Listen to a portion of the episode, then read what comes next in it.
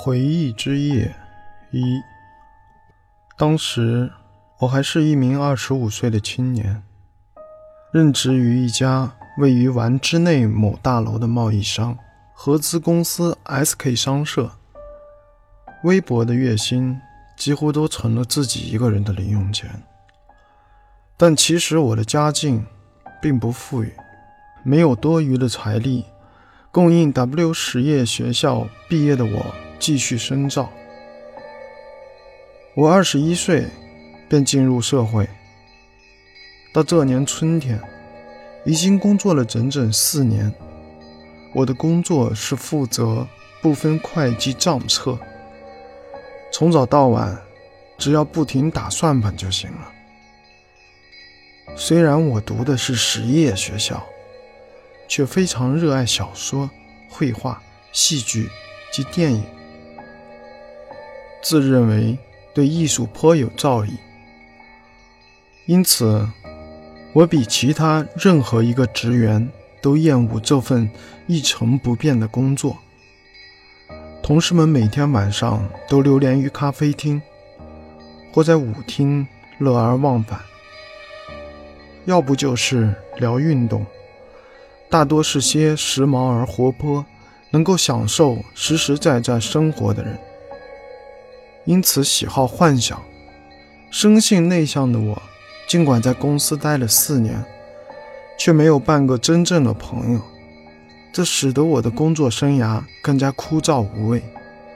然而，半年前开始，我不再像过去那样头疼，每天早上都得来上班了。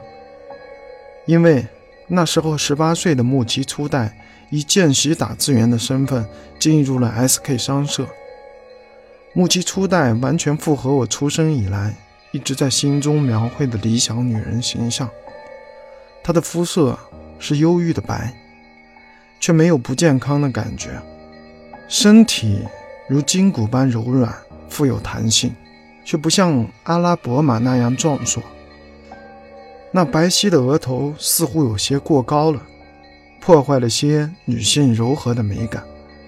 左右不对称的眉毛。却绽放出不可思议的魅力，单眼皮、凤眼，隐隐蕴藏着微妙的神秘。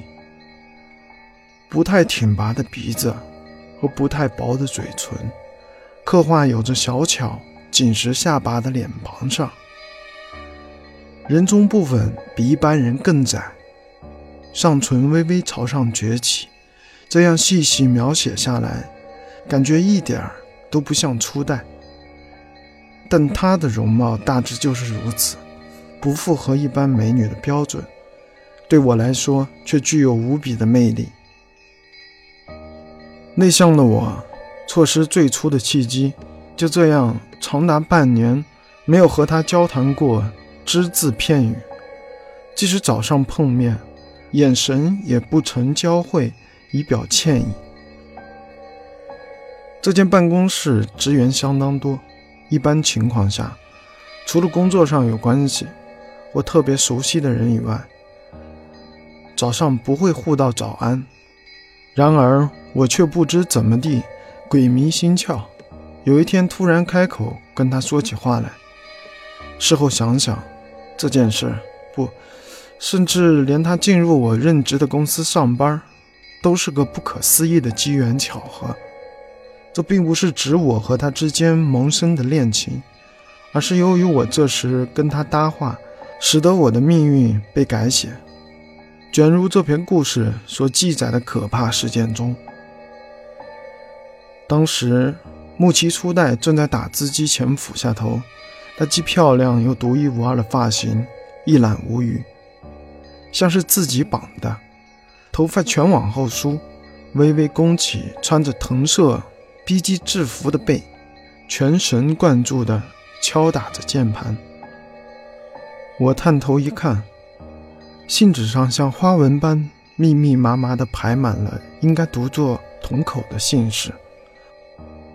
我原本打算说“木七小姐很专心呢”之类的话，但就像内向的我经常捅出的篓子，我一时紧张，可笑地以突兀至极的怪声唤道。瞳孔小姐。